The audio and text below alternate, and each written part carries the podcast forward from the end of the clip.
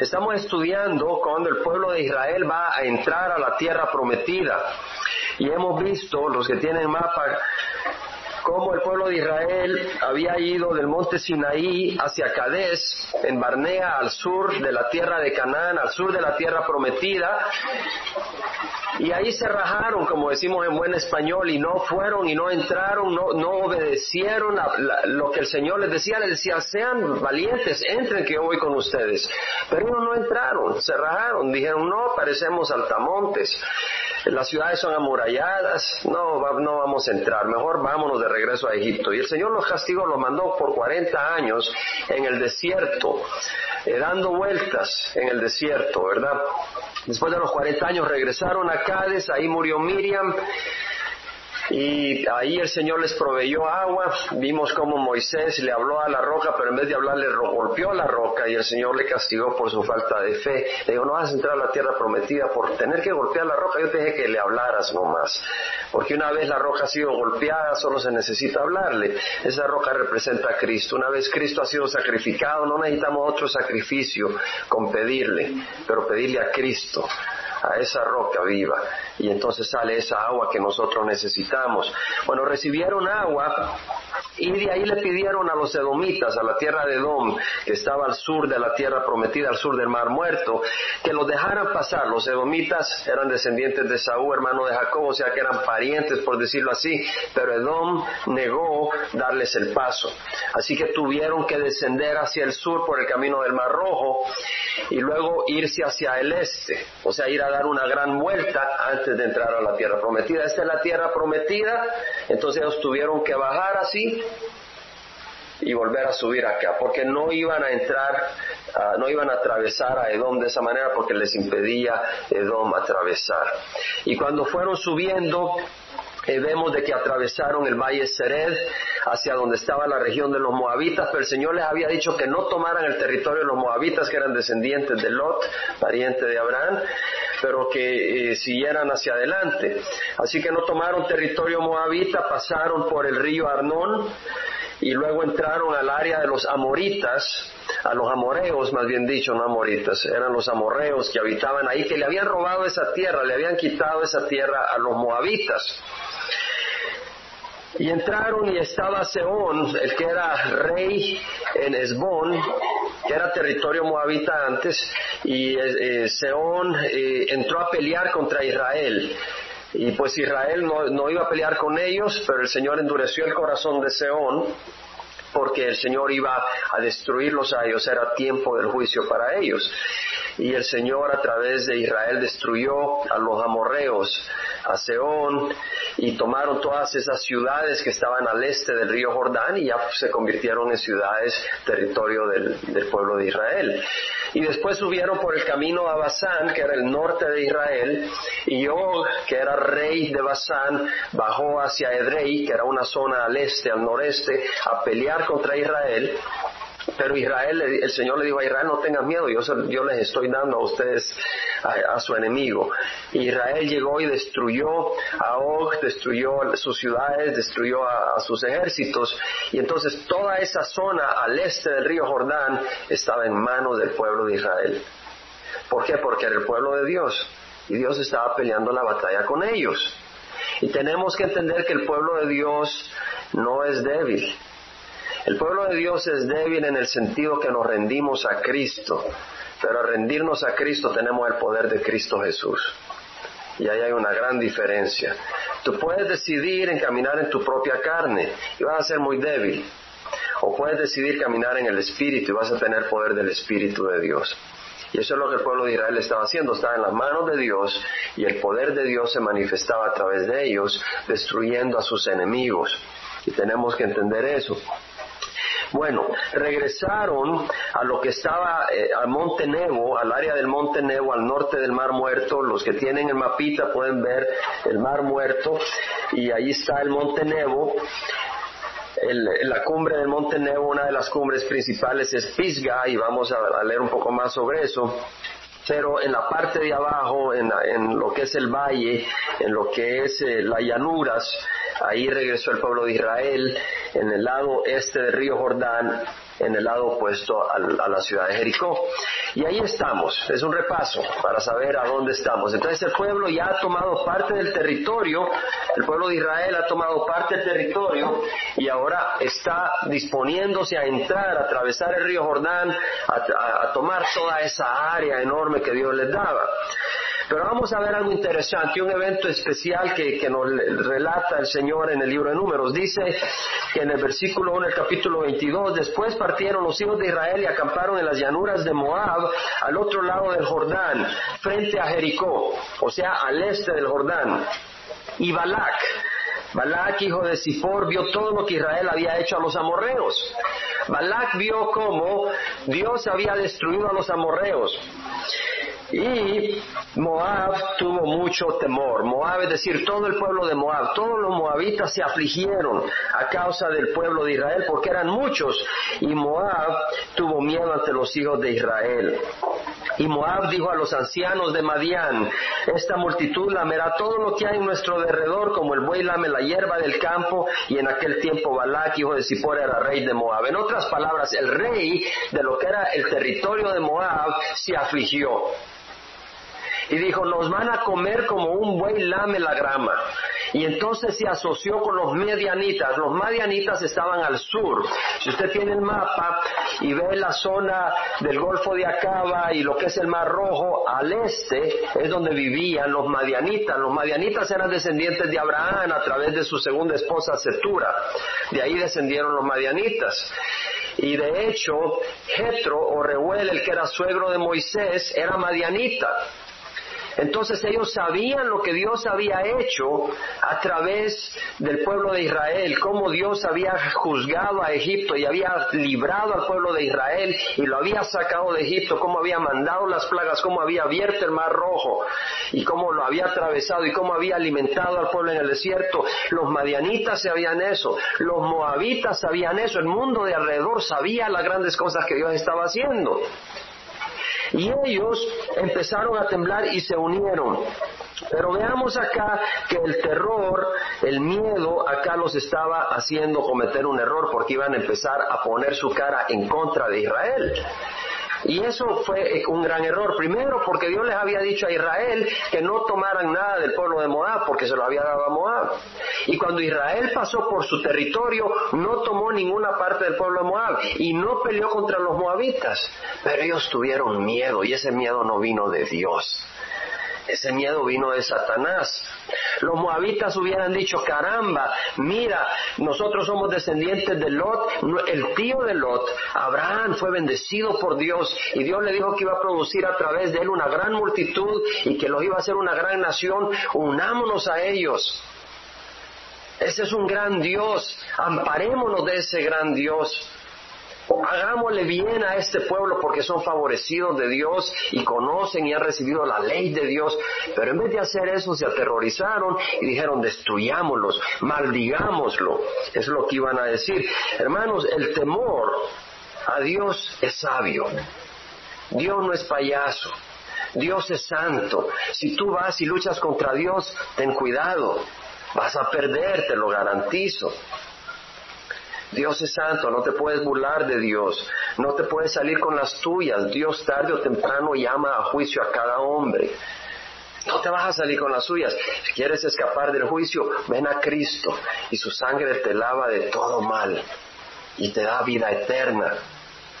Pero el temor infundado no es bueno. Mira, el Señor dice a través de Pedro que Sara obedeció a Abraham como su esposo y hasta lo llamaba Señor y dice, vosotras, le habla a las mujeres, habéis llegado a ser hija de ellas y hacéis el bien y no estáis amedrentadas por ningún temor.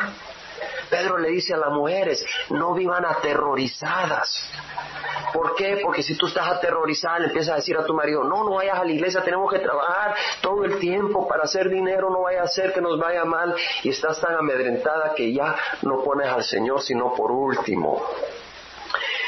En Lucas leemos de que el Señor le dijo a sus discípulos, no os preocupéis por vuestra vida, ¿qué comeréis? O sea, no pases ansiosos, ¿qué vas a comer que tenemos? Ni por vuestro cuerpo, ¿qué vestiréis? Porque la vida es más que el alimento y el cuerpo más que la ropa. El Señor nos dice, buscad primero el reino de Dios y su justicia y todas estas cosas os serán añadidas. Pero si vives temeroso, no vas a servir al Señor, no vas a vivir para el Señor porque tienes temor, que necesitas esto, necesitas otro y no le das tu vida al Señor porque crees que Él te va a robar pero Él te quiere dar vida abundante. El ladrón viene para robar, matar y destruir. Yo he venido para que tengas vida y la tengas en abundancia, dice el Señor.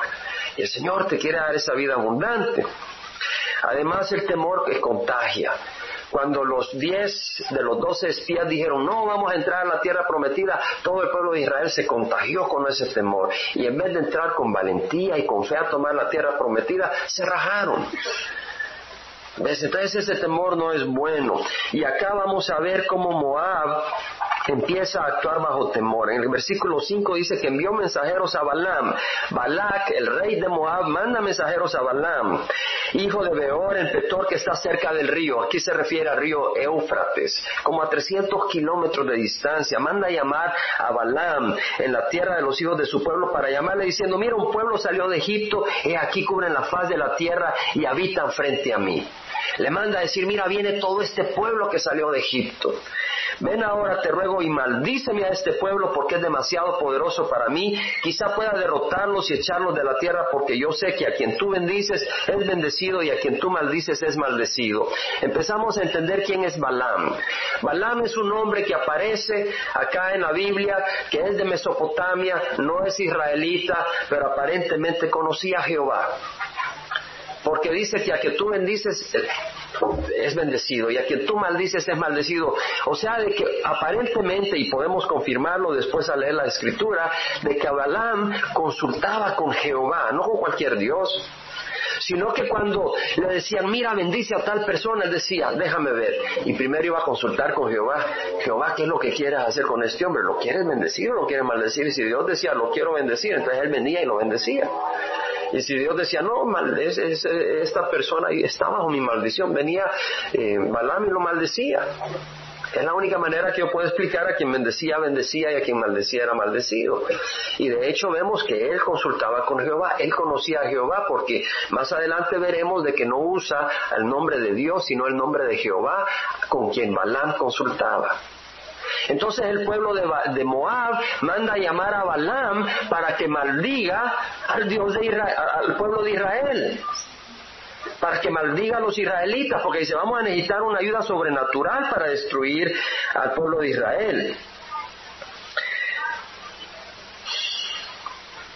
Los ancianos de Moab y los ancianos de Madián fueron con el precio de la adivinación en la mano y llegaron a Balaam y le repitieron las palabras de Balac. Y él les dijo, pasa la noche aquí y os traeré palabras según lo que Jehová me diga. Versículo 8 dice, según lo que el Señor me diga. Pero realmente la palabra Señor, si tienes la Biblia de las Américas, es con letras mayúsculas. Quiere decir que la palabra ahí es Jehová. O sea que ahí está usando, eh, Balaam está usando a Jehová, el nombre de Jehová con quien consultaba. Y dice, pasada la noche aquí yo os traeré palabras según lo que Jehová me diga, y los jefes de Moab se quedaron en Balaam. Pero yo me pregunto, ¿por qué Moab considera, por qué Balaam considera siquiera maldecir al pueblo de Israel? Si sabía de que Jehová el Dios que se le apareció a Abraham y le había prometido producir de él una descendencia enorme, un pueblo enorme, y que le iba a dar la tierra prometida, y que a quien bendijera Dios iba a bendecir, y que a quien maldijera Abraham Dios iba a maldecir. ¿Cómo él quiere considerar maldecir al pueblo de Israel? ¿Por qué? Porque había dinero. Y entonces él se llamó la atención y dijo, bueno, vamos a ver, vamos a ver qué dice Dios. Vamos a ver si Dios se compadece de mi billetera. Y me la llena y va a maldecir al pueblo de Israel. Entonces, versículo 9 dice que Dios vino a Balaam y le dijo, ¿quiénes son estos hombres que están contigo? Dios sabía, pero está tratando de hacer reflexionar a Balaam. Y Balaam dijo a Dios, Balac, hijo de Zippor, rey de Moab, me ha enviado un mensaje. Mira, el pueblo que salió de Egipto cubre la faz de la tierra. Ven ahora, maldícemelos, quizá yo pueda pelear contra ellos y expulsarlos. Y Dios dijo a Balaam, no vayas con ellos no maldecirás al pueblo porque es bendito. Balán se levantó de mañana y dijo a los jefes de Balán, volved a vuestra tierra porque Jehová ha rehusado dejarme ir con vosotros. Él no dijo porque yo no voy con vosotros. Dios me impide ir con vosotros. O sea, yo quisiera ir, pero Dios me impide ir con vosotros. Yo quisiera hacerlo porque me va a dar dinero, pero Dios me está arruinando la fiesta. A mí lo que me llama la atención es que el Señor le dice no maldecirás al pueblo porque es bendito. Hermanos, Dios le dijo a Abraham, sal de tu tierra, de tu parentela, de la familia de tu padre, a la tierra que yo mostraré, y haré de ti una gran nación y te bendeciré. Y bendeciré a muchos a través tuya.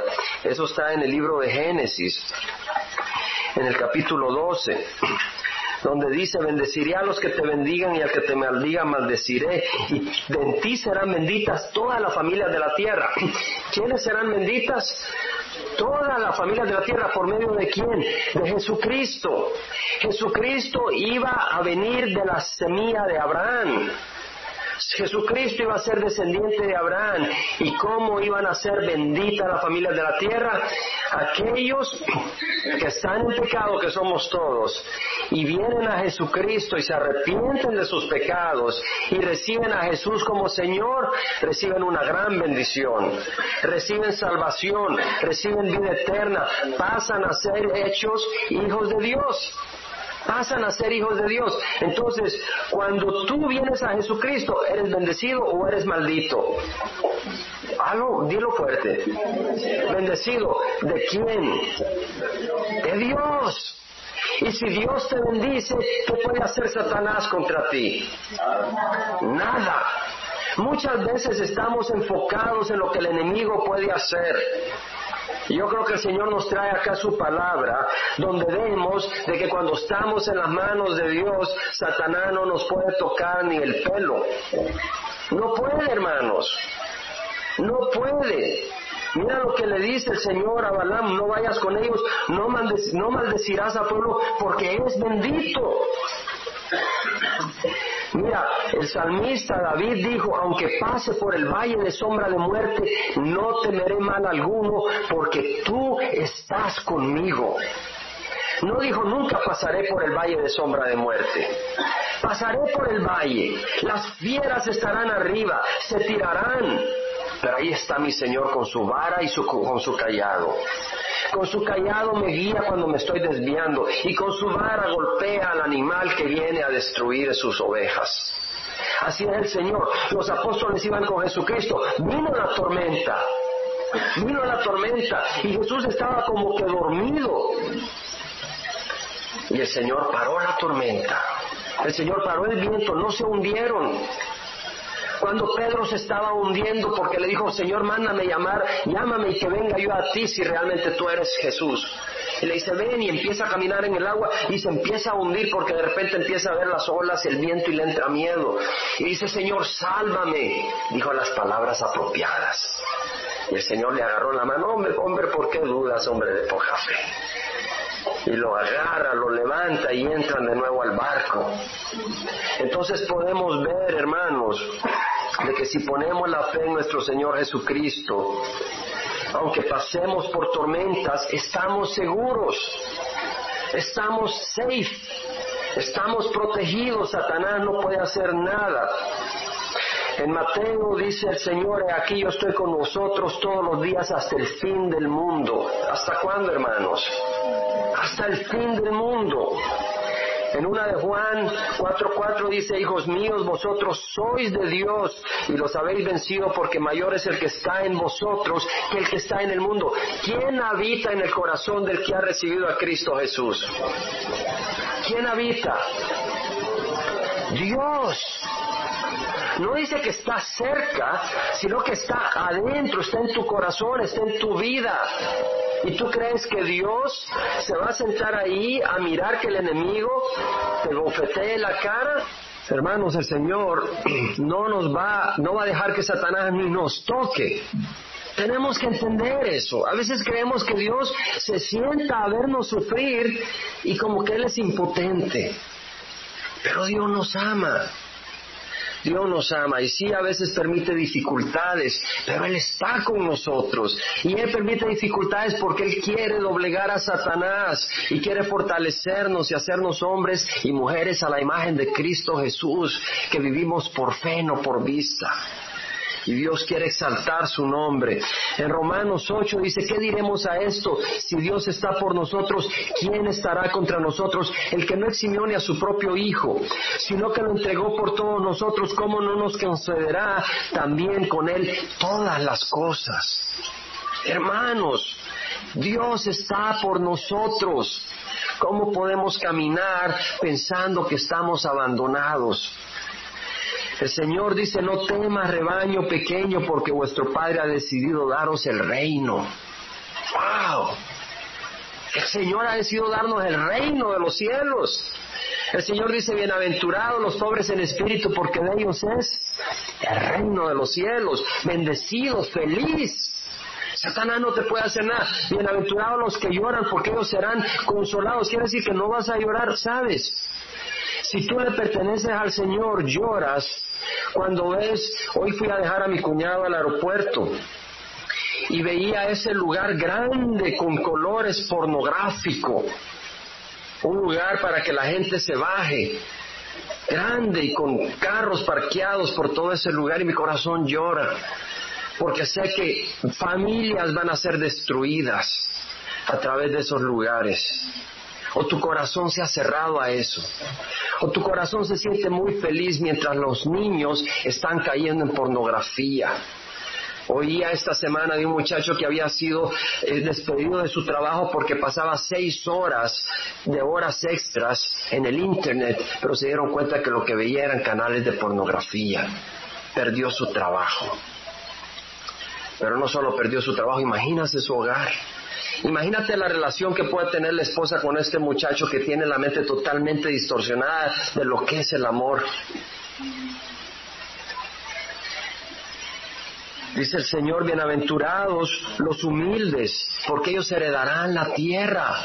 Satanás no te puede quitar el reino que Dios tiene para nosotros. Bienaventurados los que tienen hambre y sed de justicia, porque ellos serán saciados.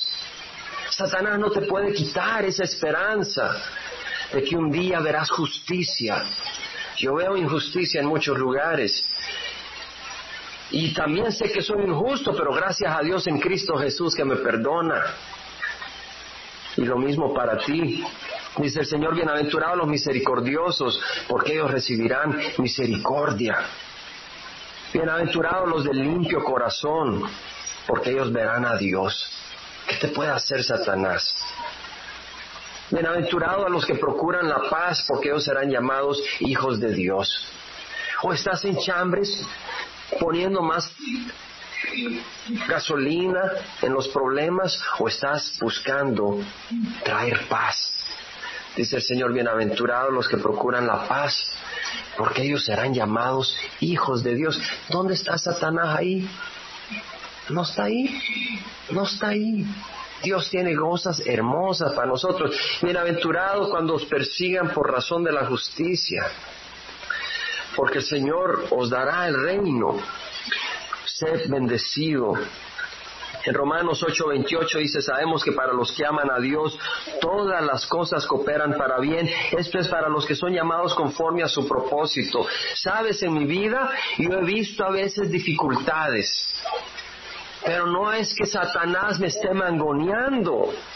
Es que el Señor las está permitiendo para quitar de mí lo que hay que quitar, para cortar el cáncer que hay que cortar, para ponerme en la posición donde necesito estar para poder recibir.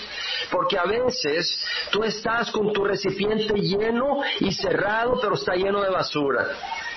Y viene el Señor y te empiezas a maquiar Y se quiebra ese vaso y empieza a caerse toda esa basura. Y empiezas a decir, necesito un vaso y también no necesito basura.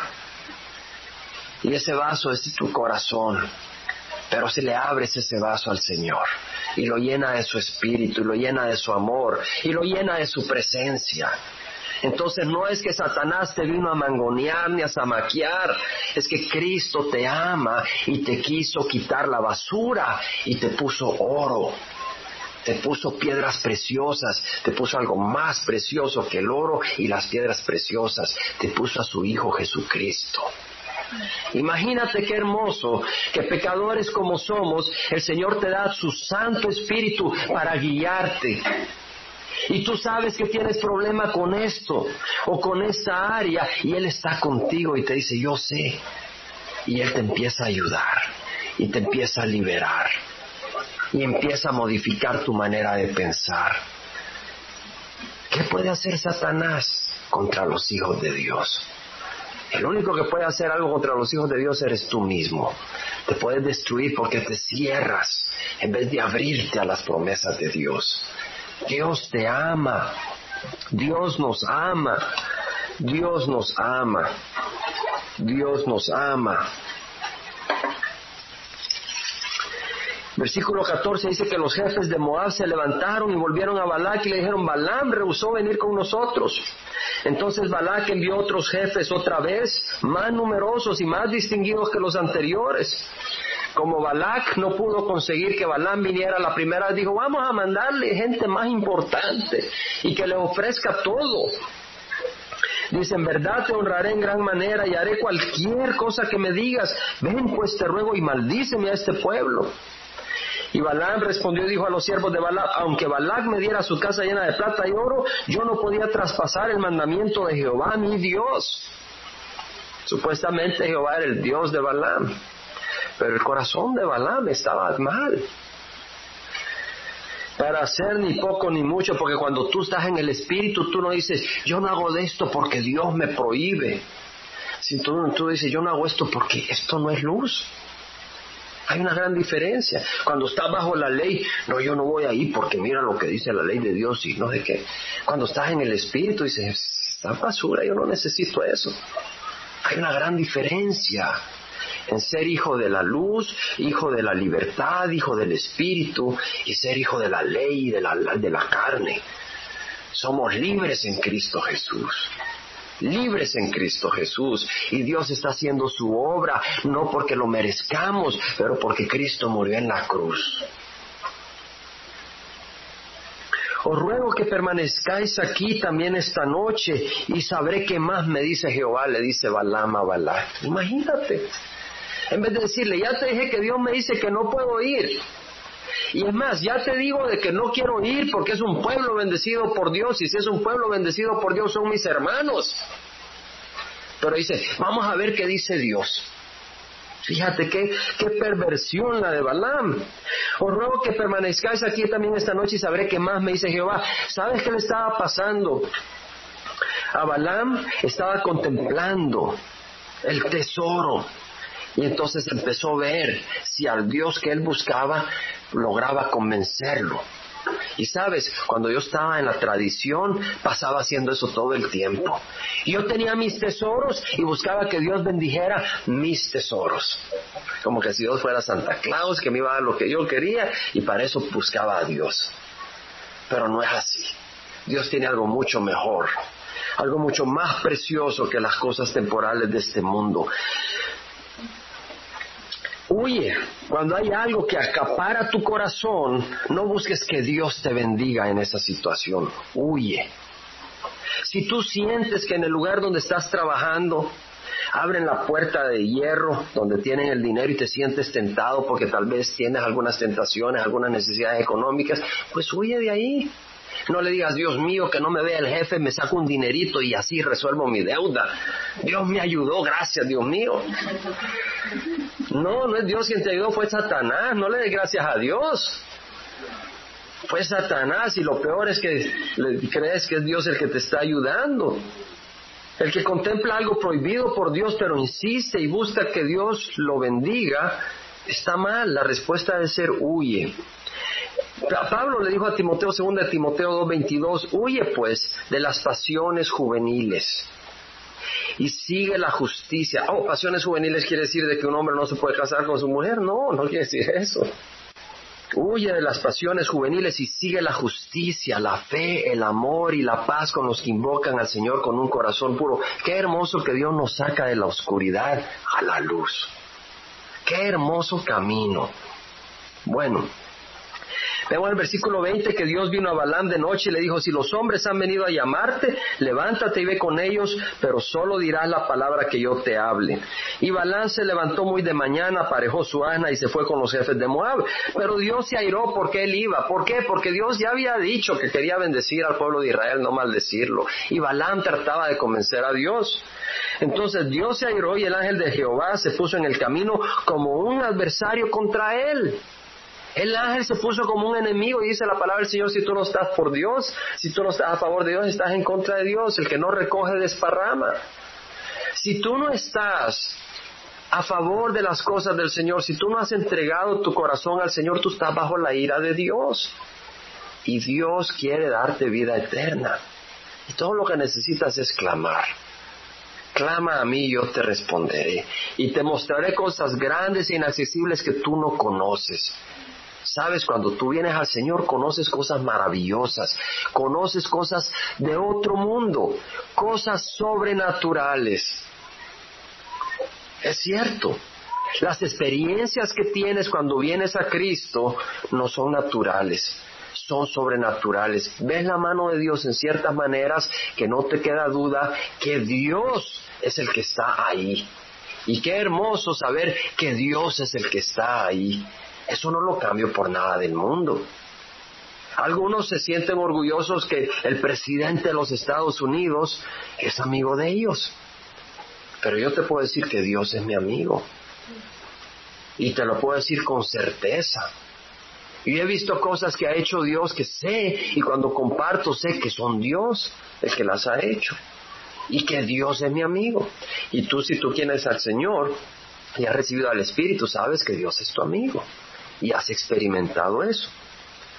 Pero Dios se airó y el ángel de Jehová se puso en el camino como un adversario. Cuando el asna vio el ángel de Jehová de pie en el camino con la espada desenvainada en la mano, el asna se salió del camino y se fue por medio del campo, pero Balaam golpeó al asna para hacerla volver al camino.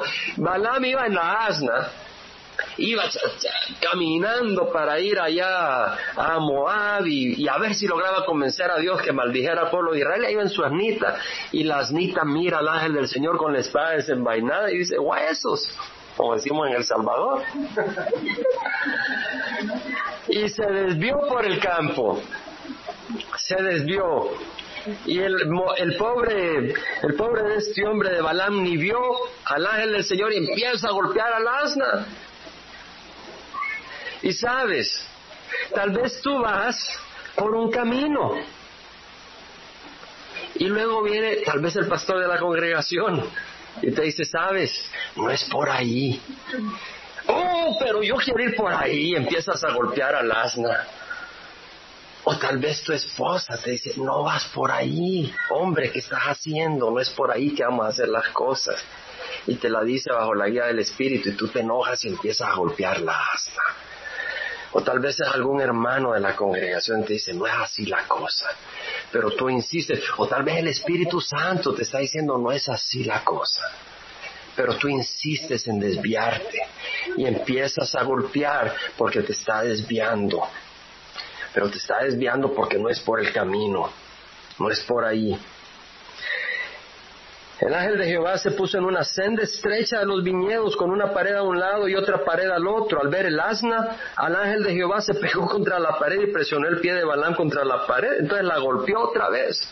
Tal vez vas tú por el camino y te empieza a golpear el pie, se te empieza a triturar el pie. El Señor te está tratando de decir, no es por ahí, regrésate.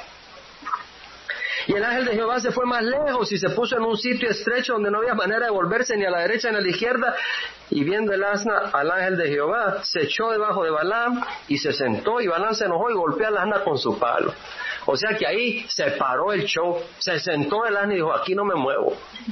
Y tal vez tú vas con necedad para allá Y el asna se sienta y dice, aquí estoy. Y te empiezas hasta a decir malas palabras.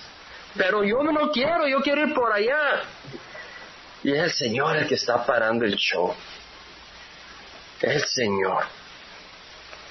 Bueno, dice que Jehová abrió la boca del asna. Imagínate un asna que habla. La cual dijo a Balaam, ¿qué te he hecho yo que me has golpeado estas tres veces, la pobre asnita? Y Balaam respondió al asna, porque te ha burlado de mí. Imagínate, puso a platicar con la asna. Ojalá tuviera una espada en mi mano que ahora mismo te mataba, le dice al asna, sin darse cuenta que está hablando con una asna sin darse cuenta que el asna le estaba hablando. Y sabes que yo creo que el asna le habló. ¿Crees tú? Si no crees, tu Dios es muy pequeño. Tu Dios es muy pequeño. Mi Dios puede hacer hablar al asna. Hasta las hormigas las puede hacer hablar y hasta en inglés. Balaam respondió al asna, porque te has burlado de mí, ojalá tuviera una espada en mi mano que ahora mismo te mataba. Y el asna le dijo a Balaam, ¿no soy yo tu asna? Y sobre mí has cabalgado toda la vida hasta hoy. He tenido la costumbre de portarme así contigo. Y él le dice, no, la verdad que no. Entonces Jehová abrió los ojos de Balaam y él vio al ángel de Jehová de pie en el camino con la espada desenvainada en su mano, inclinándose, postró rostro en tierra. Y el ángel de Jehová le dijo, ¿por qué has golpeado a tu asna estas tres veces? mira, yo he salido como adversario porque tu camino me era contrario. ¿Sabes? Vemos de que el asna le hablaba a, Balaam y Balaam hablaba con el asna y ni se daba cuenta del evento sobrenatural que estaba ocurriendo. Y a veces tú vas por un camino y sobrenaturalmente Dios te está diciendo no. Y tú no te das cuenta. Y es claro que Dios te está hablando, pero estás ciego porque estás empecinado en tu camino. No, no hay cosa más dulce que estar rendido a los pies de Jesús. No hay cosa más liberadora que estar libre como una mariposa en los pies de Jesús. Libre. Que no te ate el pecado, que no te aten tus planes, que te ate el amor de Jesús. ¡Wow! Pero el asna me vio y se apartó de mí estas tres veces. Si no se hubiera apartado de mí, ciertamente yo te hubiera matado ahora mismo y ella lo hubiera dejado vivir. Balaam dijo al ángel de Jehová, he pecado, pues no sabía que tú estabas en el camino para enfrentarte a mí, pero ahora si te desagrada me volveré. El ángel de Jehová respondió a Balaam, ve con los hombres, pero hablará solo la palabra que yo te diga. Y Balaam se fue con los jefes de Balac. ¿Por qué? Porque ahora Dios iba a dar unas profecías hermosas profecías hermosas. Al oír Balac que Balaam se acercaba, salió a recibirlo en una ciudad de Moab que está sobre la frontera del Arnón. O sea, si tienen el mapita, tenemos el Arnón.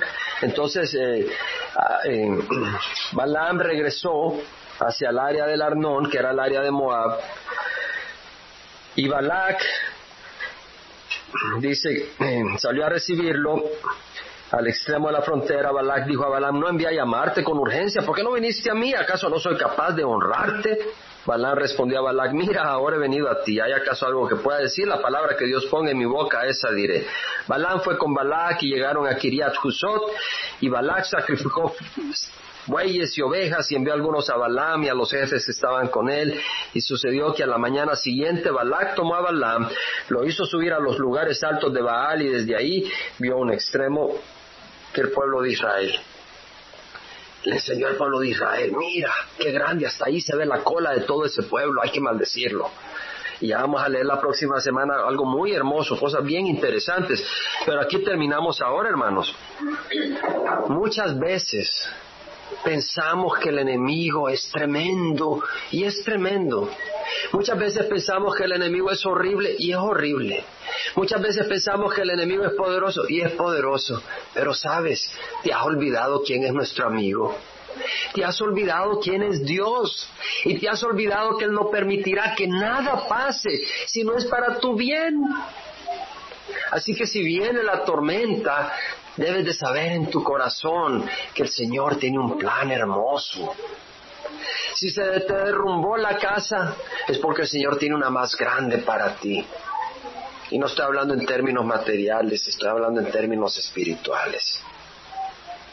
Descansa en el Señor. Ten fe en el Señor. La palabra del Señor dice que sin fe es imposible agradar a Dios porque es necesario que los que vengan a Él crean que Él existe y que Él es remunerador de los que le buscan. Él es premiador de los que le buscan.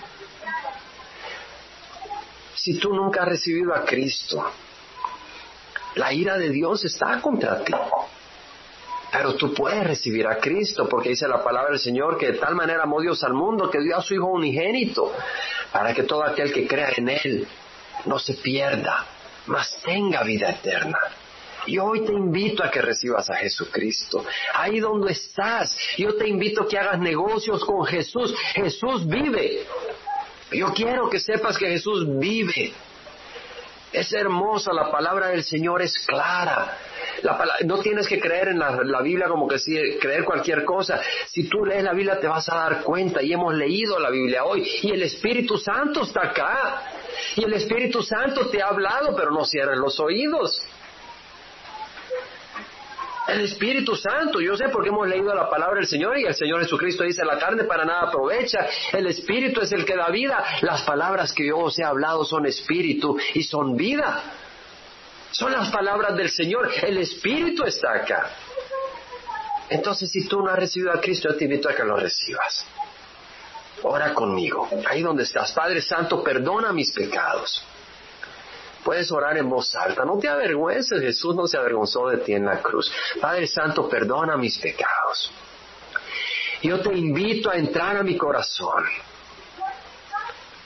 Reina en mi corazón. Dirige mi vida. Dame tu Santo Espíritu. Lléname de tu luz y de tu vida abundante de la vida de aquel que es vida. Hoy te recibo. Cambia mi corazón para que me aleje del pecado y siga la luz. En nombre de Cristo Jesús. Amén.